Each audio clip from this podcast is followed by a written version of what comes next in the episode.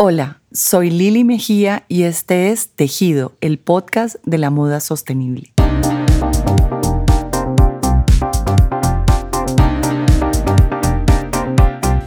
Tejido, el podcast de la moda sostenible. Queremos darle la bienvenida a las personas que nos escuchan. Para nosotros es muy importante contar con ustedes porque estamos convencidos que la sostenibilidad, y para este caso, en especial la sostenibilidad en la industria de la moda, es asunto de todos. En nuestro primer podcast o en nuestro primer episodio dejamos varios temas a medias. Uno de ellos es contarles por qué nos atrevimos a crear este espacio. Raúl, que no nos acompaña hoy, pero seguirá con nosotros, eh, hemos venido más o menos casi un año conversando, divagando, preguntándonos y estudiando este tema de la moda sostenible. Como les conté en nuestro primer episodio, yo soy consultora en sostenibilidad empresarial. Hace como seis años, pero en el sector llevo aproximadamente nueve años. Tengo una pasión por el ritual que implica vestirse. Significa un gozo el comprar ropa, zapatos, accesorios, hace parte estructural de ese ritual. A través de este rito también he explorado mi feminidad.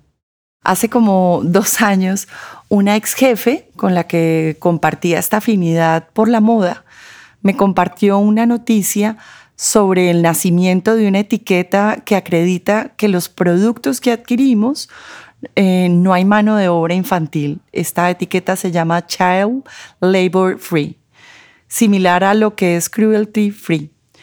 Y hacía un énfasis en la industria de la moda.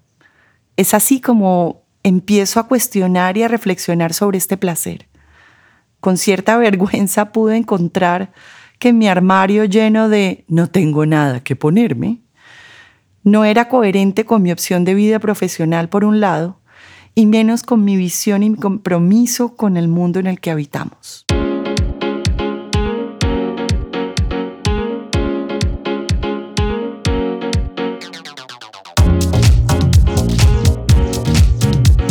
Bueno, volviendo a los temas que teníamos pendientes, lo fascinante de este tema es que genera al menos, o yo quiero pensar esto, muchas preguntas preconceptos, prejuicios seguramente. Muchos de ellos, así lo hemos podido comprobar, pues, pues por desinformación.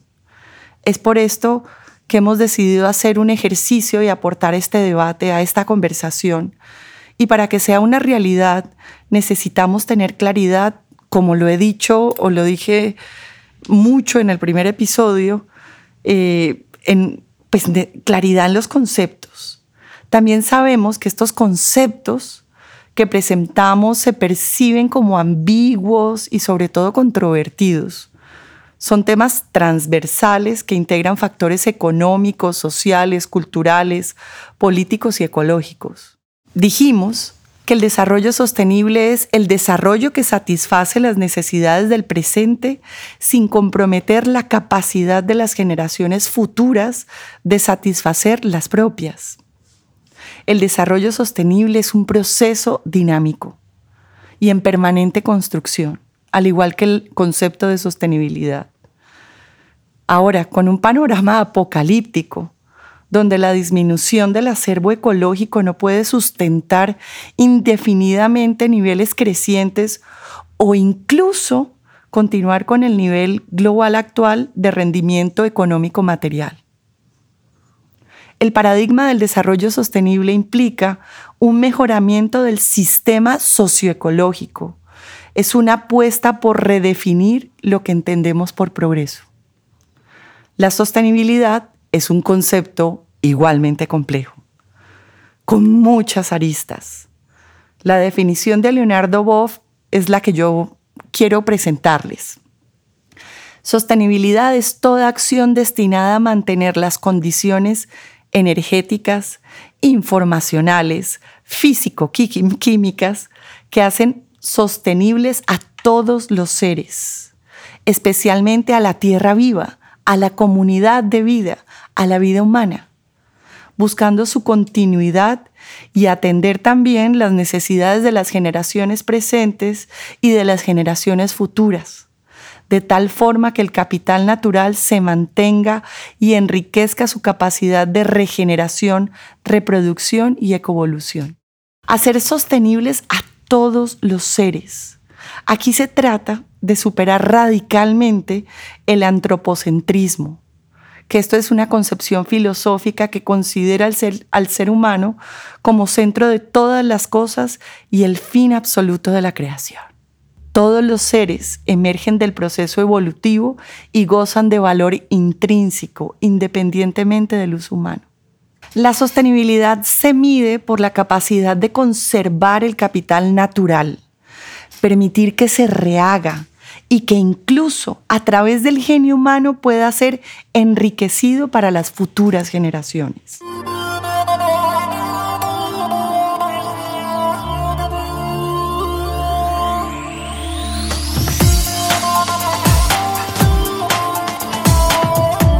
Esto que les acabo de hablar, eh, se los voy a compartir en los créditos, bueno, para que ustedes puedan también sumergirse en estas delicias de la sostenibilidad.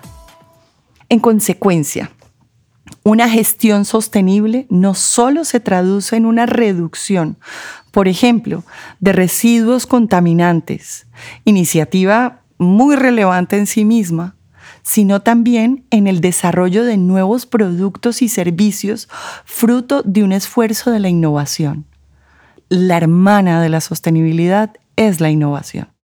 Ahora, ¿quién puede cuestionar el poder de las empresas?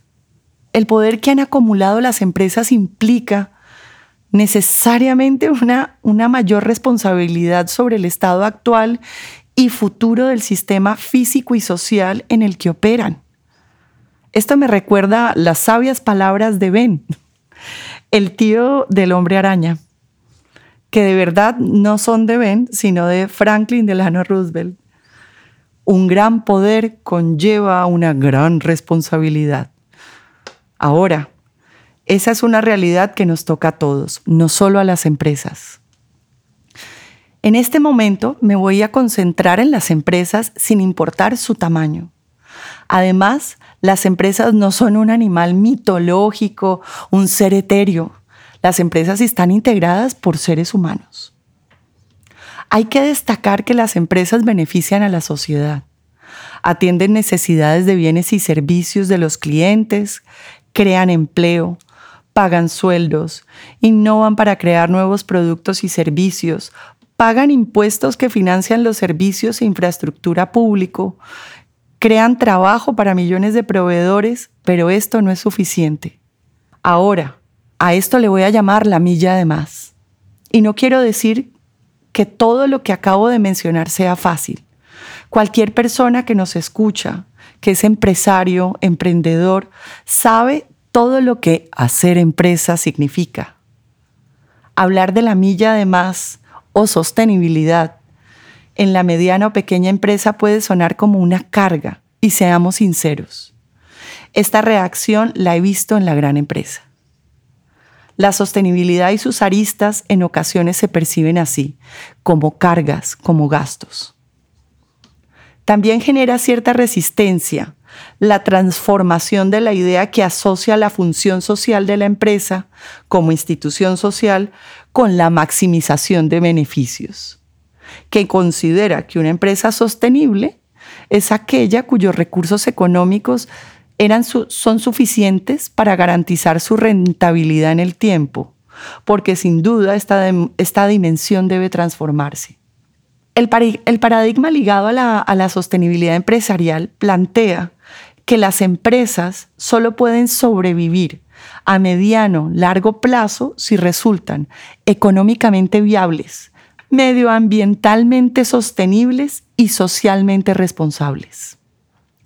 En mayo de este año, Sistema B hizo una publicación de una cita de Alejo Cantón, presidente de Vistage Argentina, que creo resume muy bien esta nueva apuesta. Ah, piensen en comillas.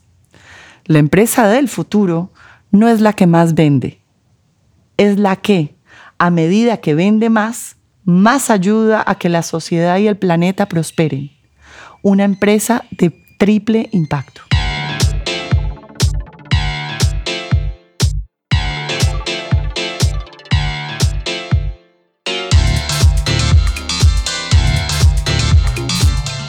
Es así como la sostenibilidad empresarial representa un nuevo enfoque para hacer negocios. Al desarrollar sus actividades, las empresas promueven la inclusión social, optimizan la utilización de los recursos naturales, previenen, reducen, mitigan y reparan sobre la base del impacto que tienen sobre el medio ambiente y sobre las comunidades o grupos sociales con los que se relaciona preservando la integridad del planeta para las generaciones futuras sin despreciar la viabilidad económica y financiera de la empresa. Ahora, el cómo es el gran reto y una fuente casi inagotable de debates, porque apelando al reduccionismo, la idea de prosperidad empresarial no depende de hacer un sistema destructivo más eficiente, sino en transformar el sistema donde sea posible crear valor a largo plazo, aprovechando las oportunidades y gestionando eficazmente los riesgos inherentes al desarrollo económico, medioambiental y social. Actualmente es común escuchar, quizás no tan común, pero pensemos que sí, que las empresas están cambiando su discurso, su ADN, una cosa es el discurso y otra cosa es la realidad. Y este es un gran desafío, que haya coherencia en lo que se dice y lo que se hace. Ángela Sarmiento, gran aliada en esta causa, una de las mujeres que más me han inspirado en este camino de la moda sostenible, publicó en el 17 de mayo de este año en el Instagram de su plataforma de moda sostenible Cucupu una frase de un señor que se llama Andrew Maynard, que dice, la sostenibilidad es como el sexo adolescente. Todo el mundo dice que lo está haciendo. Muy pocas personas lo están haciendo. Los que lo están haciendo lo están haciendo mal. Ahora, como en muchos temas sensibles, no se puede generalizar, porque la sostenibilidad es todo un proceso. Ahora, llega el momento de juntar los conceptos. ¿Cómo se vincula todo esto? Desarrollo sostenible, sostenibilidad, sostenibilidad empresarial, sostenibilidad en la industria de la moda. Vamos a empezar, me encantan las frases. Vamos a empezar con una frase que se le atribuye a un señor poco querido por la historia, que es Joseph Goebbels, el jefe de campaña de Adolf Hitler una mentira repetida mil veces se convierte en verdad. ¿Y cuál es la mentira acá? La industria de la moda es la segunda industria que más contamina. De acuerdo con un artículo publicado por Alden Wicker en mayo de 2017 en la plataforma de moda sostenible EcoCult, en nuestra cuenta de Instagram les pasaremos los créditos, bueno, aquí quiero decirles que eso de encontrar un listado riguroso sobre el tema de quién más contamina, cuál es la industria que más contamina, es prácticamente una tesis de doctorado. Por poco. Uno no puede encontrar lista, uno puede encontrar, perdón, uno puede encontrar listados de países, empresas, pero el deshonroso reinado del que más contamina o viola derechos humanos no se ha inventado.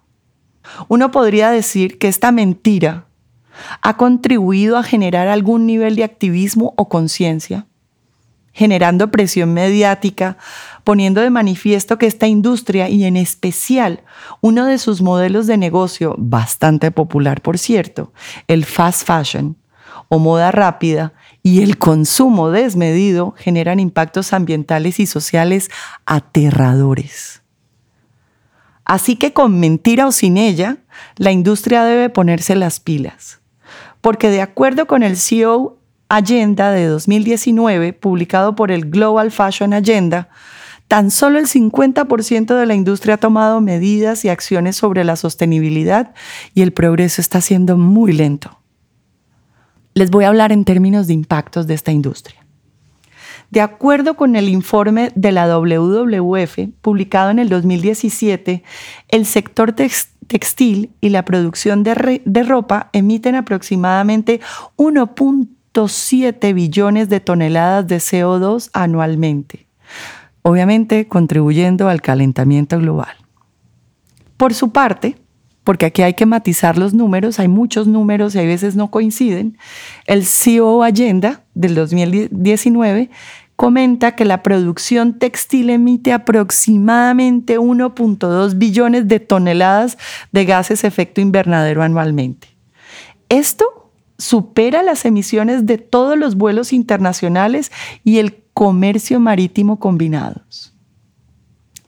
Este sector consume grandes cantidades de agua, desde la producción de materias primas, el teñido, hasta la fase de uso de la ropa.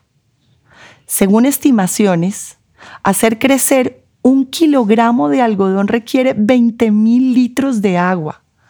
Eso sin contar la contaminación de aguas subterráneas por el uso de pesticidas. El Banco Mundial estima que el 20% de la contaminación de agua a través de procesos industriales viene del proceso de teñido y tratamiento de textiles. Esto por nombrar algunos, porque en el tintero se nos queda el uso de químicos nocivos, el, microplástico que llega a los océanos, los desechos de la industria y de los consumidores. En cuanto a impactos sociales, aproximadamente entre 60 a 75 millones de personas son empleadas en la cadena de valor de la industria de la moda. Aproximadamente dos tercios son mujeres. Claro, son creadores de trabajo, pero ¿qué clase de trabajo y en qué condiciones de trabajo? Históricamente la fuerza laboral de la industria de la moda ha sido sometida a condiciones complejas, que van desde los espacios insalubres e inseguros donde se realiza el trabajo, la exposición a sustancias tóxicas, horas excesivas de trabajo, trabajo infantil y hasta esclavitud. Ah, no puedo dejar de nombrar acoso, violencia, discriminación, apropiación cultural hay un cóctel de violaciones sistemáticas de derechos humanos que realmente es sobrecogedor en esta industria. ¿Necesitamos más razones? La sostenibilidad del planeta es la meta, recuerden. El desarrollo sostenible es la propuesta que nos invita a pensar, a cuestionarnos el sistema sobre el cual hemos estructurado el progreso, el desarrollo, hasta cuándo y cómo crecer también implica un reto enorme, porque equivale a articular tres aspectos o perspectivas disciplinarias distintas. En otras palabras, esto busca orquestar átomos, células, precios y síntomas de descontento social. Las estrategias de responsabilidad social, como se les conté en el primer episodio, valor compartido, modelos de economía, el modelo de economía circular, son algunas de las formas en que, en que esta industria o normalmente las empresas están abordando el reto de la sostenibilidad.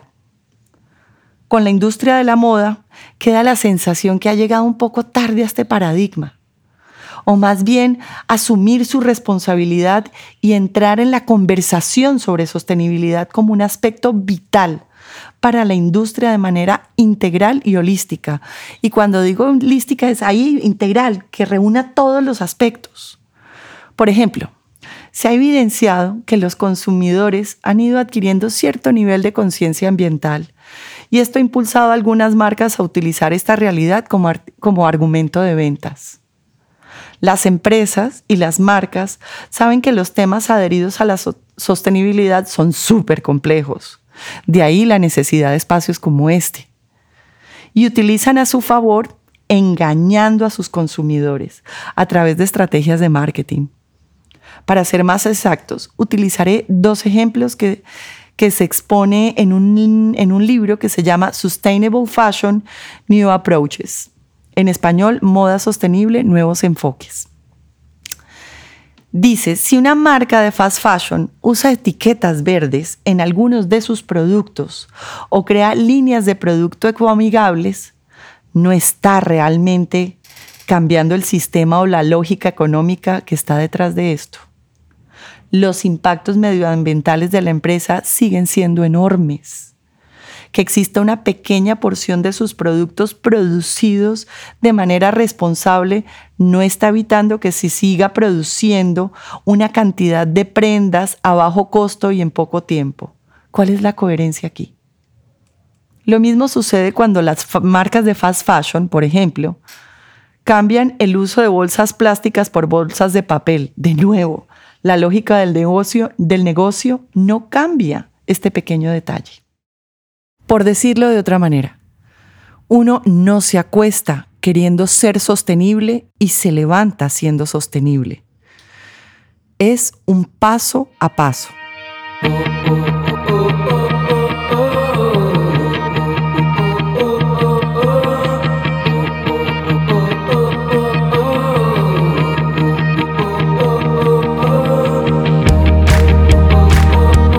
Hoy hemos podido, en este episodio, hemos podido redondear varios conceptos que habían quedado muy en el aire.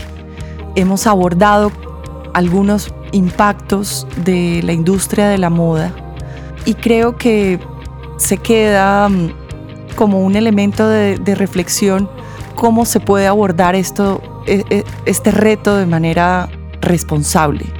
Este reto no se aborda de manera ligera, es un compromiso real. Partamos de, esta realidad es que no tenemos un segundo planeta. Síganos en nuestra cuenta de Instagram, tejido, guion al piso, podcast. Y si tienen dudas o quieren sugerirnos temas para futuros episodios, envíenos un mensaje por inbox. Gracias.